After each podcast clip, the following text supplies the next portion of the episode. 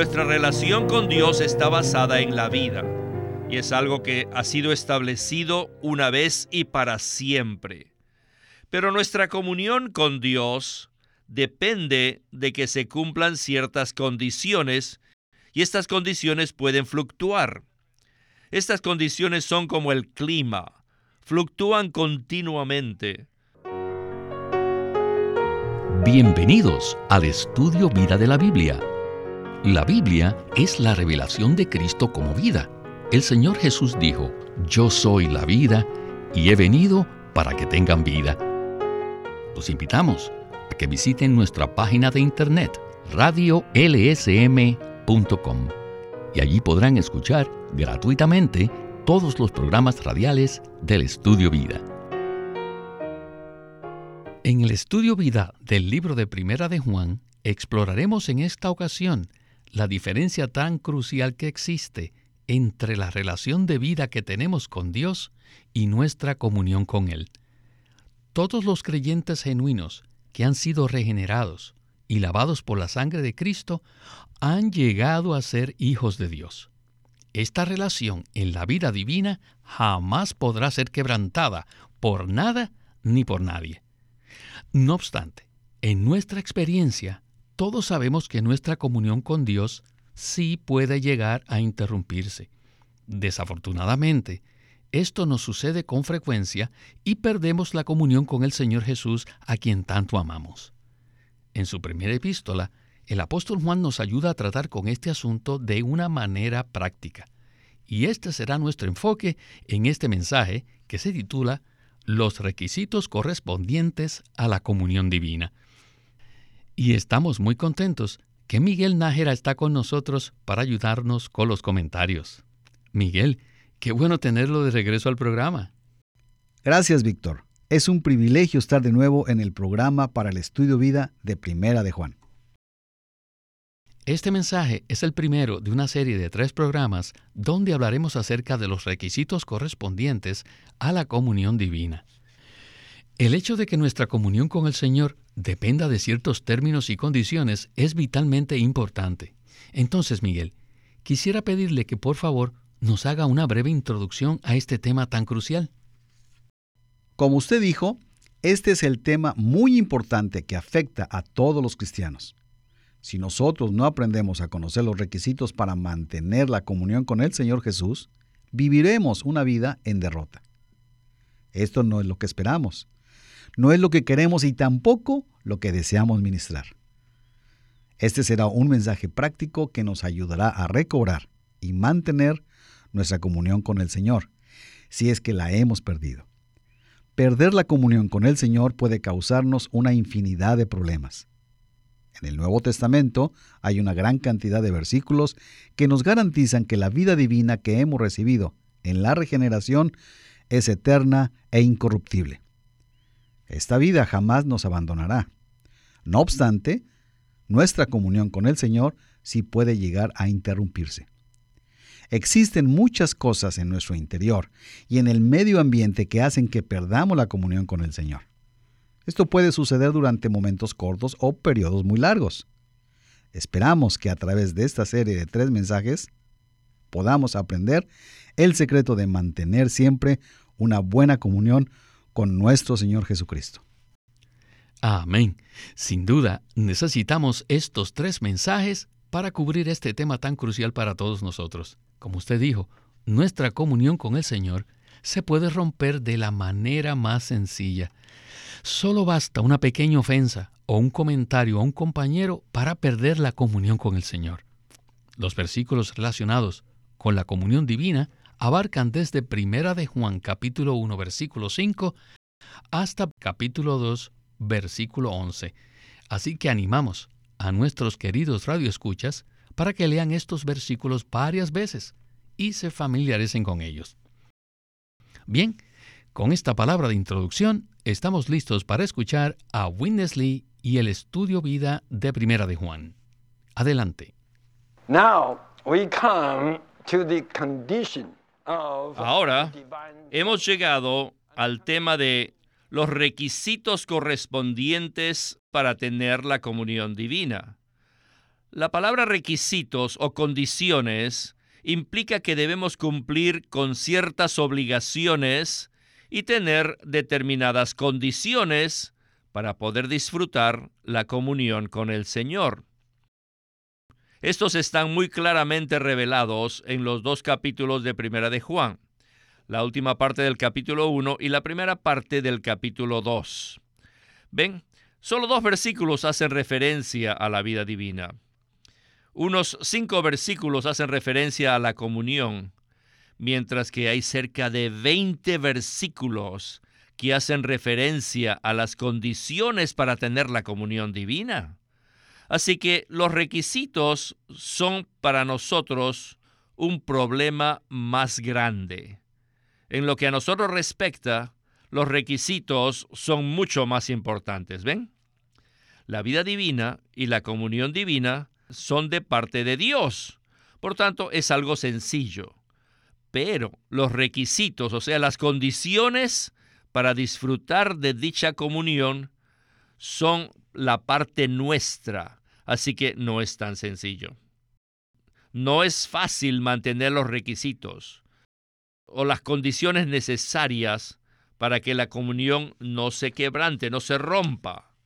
Aquí tenemos al menos dos condiciones que debemos cumplir y estas son confesar los pecados y amar. La primera condición se relaciona con el pecado y los pecados. Se usan ambas palabras pecado en singular y pecados en plural.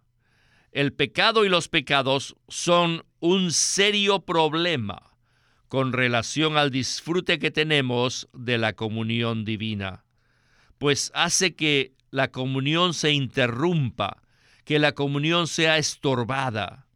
Así que el escritor Juan dedica muchos versículos a este asunto de confesar nuestros pecados.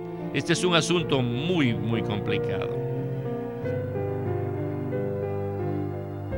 Miguel, sin duda, lo que acabamos de escuchar es sumamente importante para nosotros. Más adelante en el mensaje estudiaremos el asunto del pecado y los pecados. Por ahora, quisiera que hablemos acerca de la complicación que hace que nuestra comunión con el Señor se rompa. Por el lado de Dios, las cosas son muy sencillas, pero por el lado nuestro son bastante complicadas, ¿verdad? Así es, Víctor.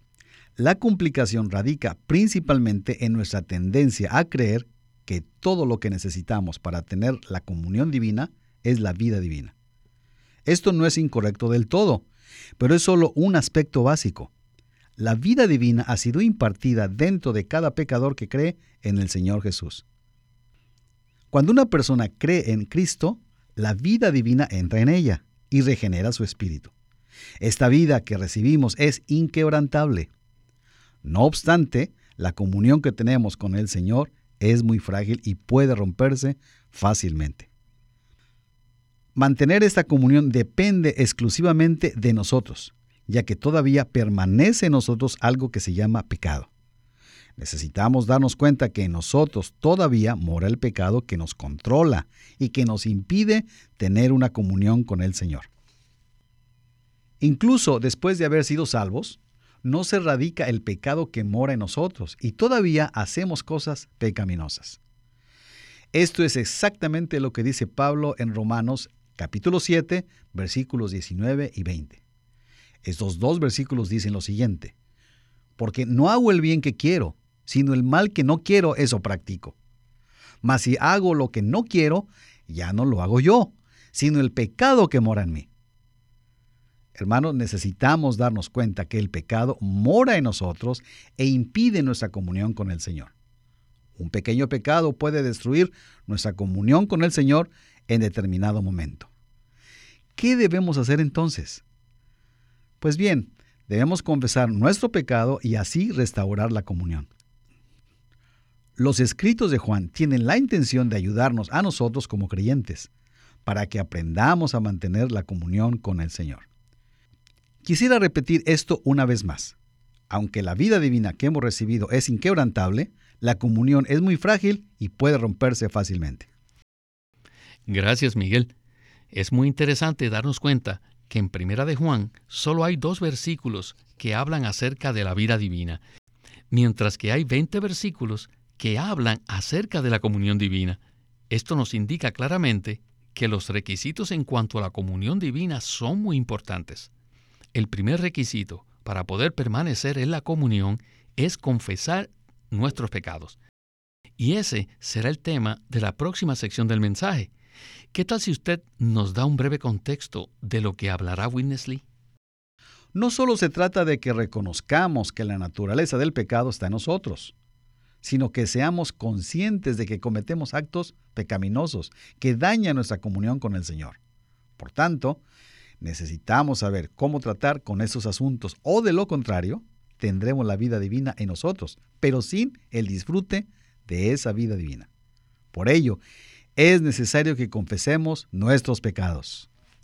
Bien, escuchemos otro interesante segmento del estudio vida de Primera de Juan. Adelante. La mayoría de los creyentes sabemos que el pecado interior, el pecado que mora en nosotros, está en nuestra carne.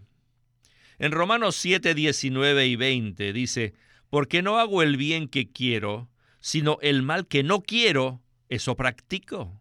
Mas si hago lo que no quiero, ya no lo hago yo, sino el pecado que mora en mí, que mora en mi carne. Según la Biblia, el pecado puede morar en nuestra carne. La palabra morar solo puede utilizarse para aquello que está vivo. Por ejemplo, si se trata de un objeto inanimado, por ejemplo una silla, jamás usaríamos el verbo morar. Nadie dice la silla mora en mi casa o la mesa mora en mi comedor. No, porque no tienen vida. Para que pueda morar algo, tiene que ser algo que vive, que es orgánico. Por lo tanto, el hecho de que el pecado more en nosotros indica que el pecado está personificado. Es decir, el pecado es una persona, porque mora en nosotros. Y si leemos el capítulo 7 de Romanos, veremos que el pecado puede incluso matarnos. Muy bien. La Biblia también usa esta palabra en plural, pecados. Los pecados son nuestras acciones malignas, las acciones externas. Los pecados se refieren a las ofensas, a las transgresiones, a las malas obras. Mentir es pecado, hurtar es pecado. Pero estos son diferentes del pecado que mora en nuestra carne. Robar, mentir son pecados en plural. Los pecados denotan las obras y las acciones, mientras que el pecado se refiere al elemento maligno que mora en nuestra carne. Después de haber sido salvos, ¿creen ustedes que la naturaleza del pecado continúa morando en nosotros? La respuesta es sí, sí continúa morando en nosotros. Entonces surge otra segunda pregunta. ¿Podemos pecar de nuevo? Y de nuevo, la respuesta ciertamente es sí, sí podemos pecar. Y esa es la razón por la que primera de Juan 2.1 dice, hijitos míos, estas cosas os escribo para que no pequéis. Y si alguno peca, ven, estas palabras, si alguno peca, indican claramente que todavía es posible pecar, incluso después de haber sido salvos. En realidad no deberíamos pecar, pero a pesar de haber sido salvos y regenerados, y de estar bajo la obra transformadora del Espíritu Santo, todavía es posible pecar. Y de hecho, pecamos, ¿verdad? Entonces, ¿qué debemos hacer al respecto? Bueno, tenemos que confesar. Debemos confesar nuestros pecados. La confesión de nuestros pecados es el primer requisito que se nos exige para poder participar de la comunión divina. Pues bien, Miguel, cualquier creyente que tenga algo de experiencia en cuanto a la comunión con el Señor, sabe a qué se refiere Witness Lee cuando habla de la confesión de los pecados. Y me gustaría que usted aplicara esta palabra a su experiencia personal. Estoy muy agradecido que la vida divina ha sido impartida a nosotros incondicionalmente. Dios nos prometió que si creemos en Cristo y lo recibimos como nuestro Salvador, Él entrará en nosotros y tendremos la vida eterna que jamás podrá salir de nuestro ser. Sin embargo, la comunión de esa vida es un asunto completamente diferente. Puesto que el pecado todavía mora en nuestra carne, cada vez que estamos en la carne, pecamos. El problema es que cada vez que pecamos, se interrumpe la comunión con el Señor. Según mi propia experiencia, el punto de partida es la confesión. Esto es necesario hacerlo varias veces al día. Necesito confesar los pensamientos, las acciones, el mal genio y muchas otras cosas que se levanten en mí.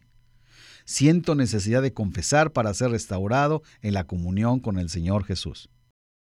Por ejemplo, en la mañana algo puede suceder con mi esposa y entonces mi carácter aflora inmediatamente. Quizás no sea una discusión, sino un simple acto de justificación personal. Así que tan pronto me doy cuenta de mi pecado, tengo que confesar mi pecado a ella y pedirle perdón. Esta confesión restaura mi comunión con el Señor y también con mi esposa. Según lo que usted acaba de decir, el pecado no solo interrumpe la comunión con el Señor, sino también con las demás personas. En este caso con su esposa, ¿verdad? Así es, Víctor. Como hermanos en Cristo tenemos mucho contacto los unos con los otros en la vida de iglesia. Muchas veces nos ofendemos y esto rompe la comunión entre nosotros y con Dios.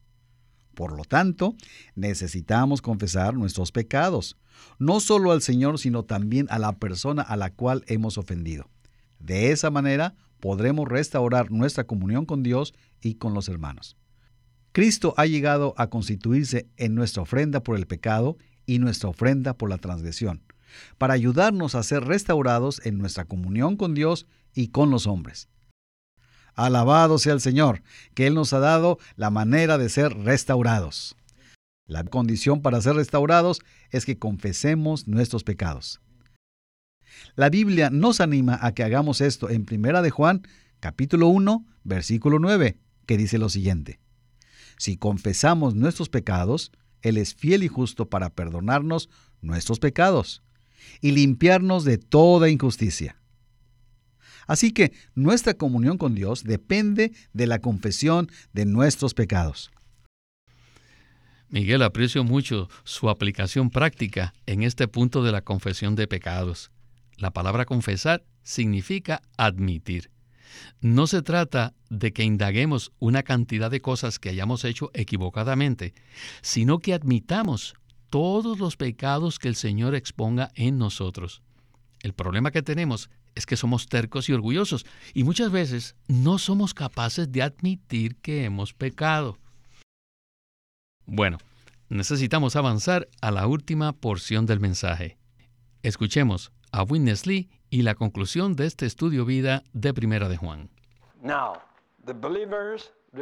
Ahora, la relación de vida que los creyentes tienen con Dios no se puede romper la relación de vida es inquebrantable. Una vez que hemos sido regenerados, llegamos a ser hijos de Dios y tenemos una relación de vida con nuestro Padre Dios.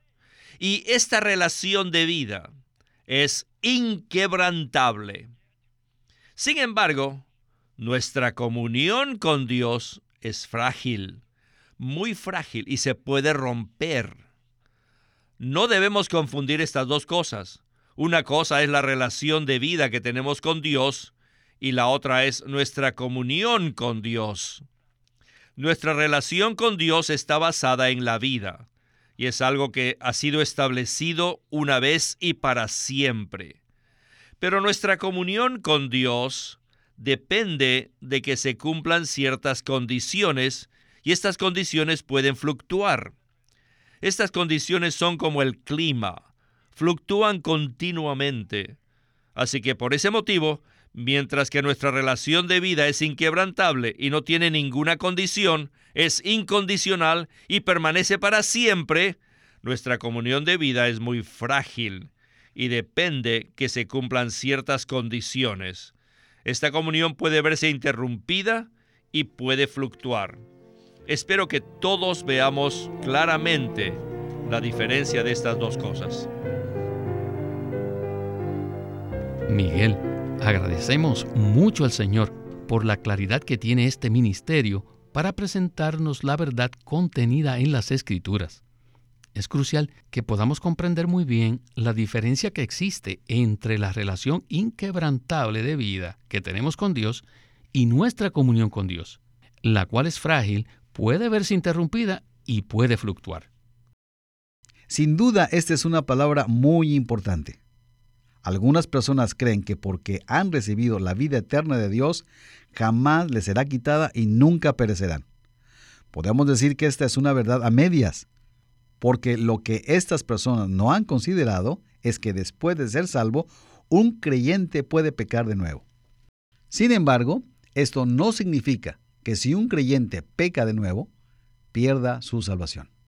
No, por supuesto que no. Alabo al Señor porque ahora podemos ver la diferencia entre la relación de vida y la comunión de vida. Por un lado, nuestra relación de vida con Dios se basa en que al creer en Cristo recibimos la vida eterna.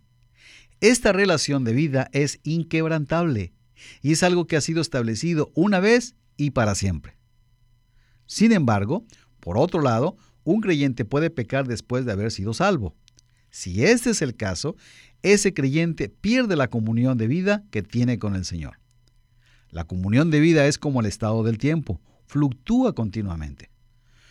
Un pequeño pensamiento puede hacer que se rompa esta comunión. No obstante, gracias a Dios existe una solución para este problema.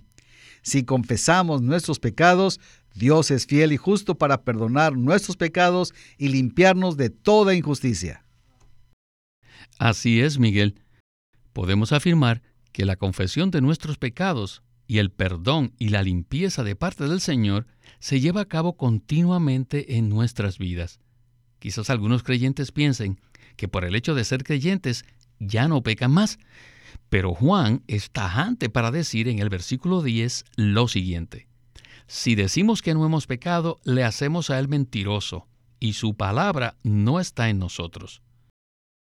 Pero si confesamos nuestros pecados, Dios es fiel y justo para perdonar nuestros pecados y limpiarnos de toda injusticia. ¿Verdad? Así es, Víctor. No debemos confundir la relación de vida que tenemos con Dios con nuestra comunión con Él.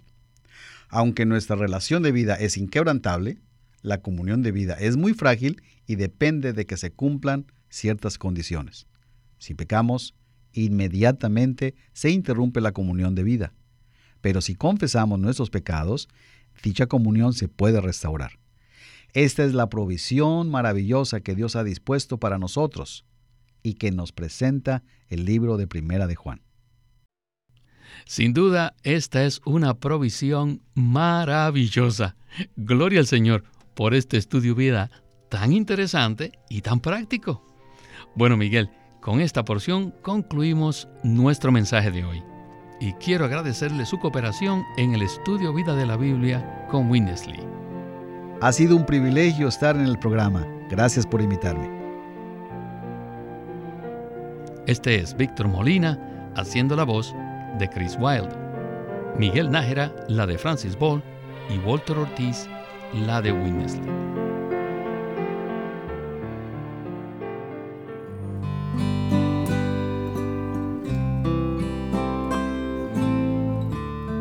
Living Stream Ministry es una casa publicadora de los libros de Watchman Nee y Witness Lee.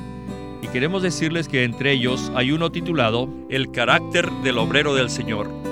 En este título, Watchman Nee enfatiza que nuestra utilidad al Señor está determinada por la constitución de nuestro carácter.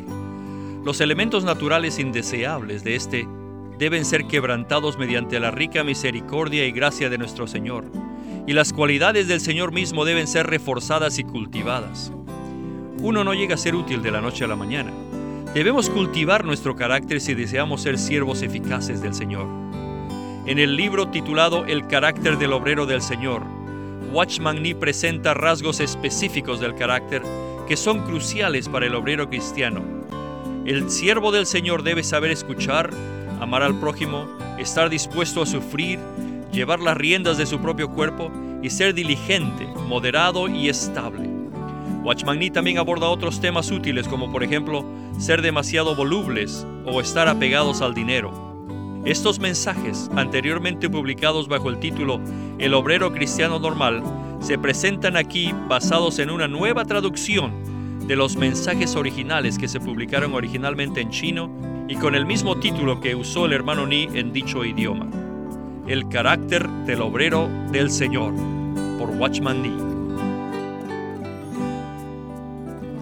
Watchman Nee llegó a ser cristiano en la China continental en 1920, a los 17 años de edad, y ese mismo año comenzó a producir sus primeros escritos. En casi 30 años de ministerio se demostró claramente que él era un don especial que el Señor dio a su cuerpo con el fin de adelantar su obra en esta era. El estudio vida de la Biblia se centra en la experiencia de Cristo como vida, en el aspecto práctico de la unidad de los creyentes. A través de los mensajes del estudio vida, Winnesley recalcó la importancia de que nosotros crezcamos en vida y ejerzamos nuestra función como cristianos a fin de que el cuerpo de Cristo pueda edificarse a sí mismo en amor. Si tiene alguna pregunta o comentario acerca del programa o si le gustaría conocer a otros cristianos en su área que disfrutan este ministerio, lo animamos a que se comunique con nosotros. Por favor, envíenos un correo electrónico a estudiovida.lsm.org.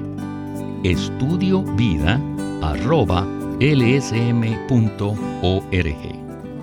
O llámenos a nuestro teléfono gratuito 1-800-810-1149. 1-800-810-1149 queremos animarlos a que visiten nuestra página de internet libroslsm.com. Allí encontrarán los libros impresos del Ministerio de Watchman Nee y Witness Lee, la Santa Biblia versión recobro con sus notas explicativas y también encontrarán folletos, himnos, varias publicaciones periódicas y libros en formato electrónico. Por favor, visiten nuestra página de internet libroslsm.com. Una vez más, libroslsm.com.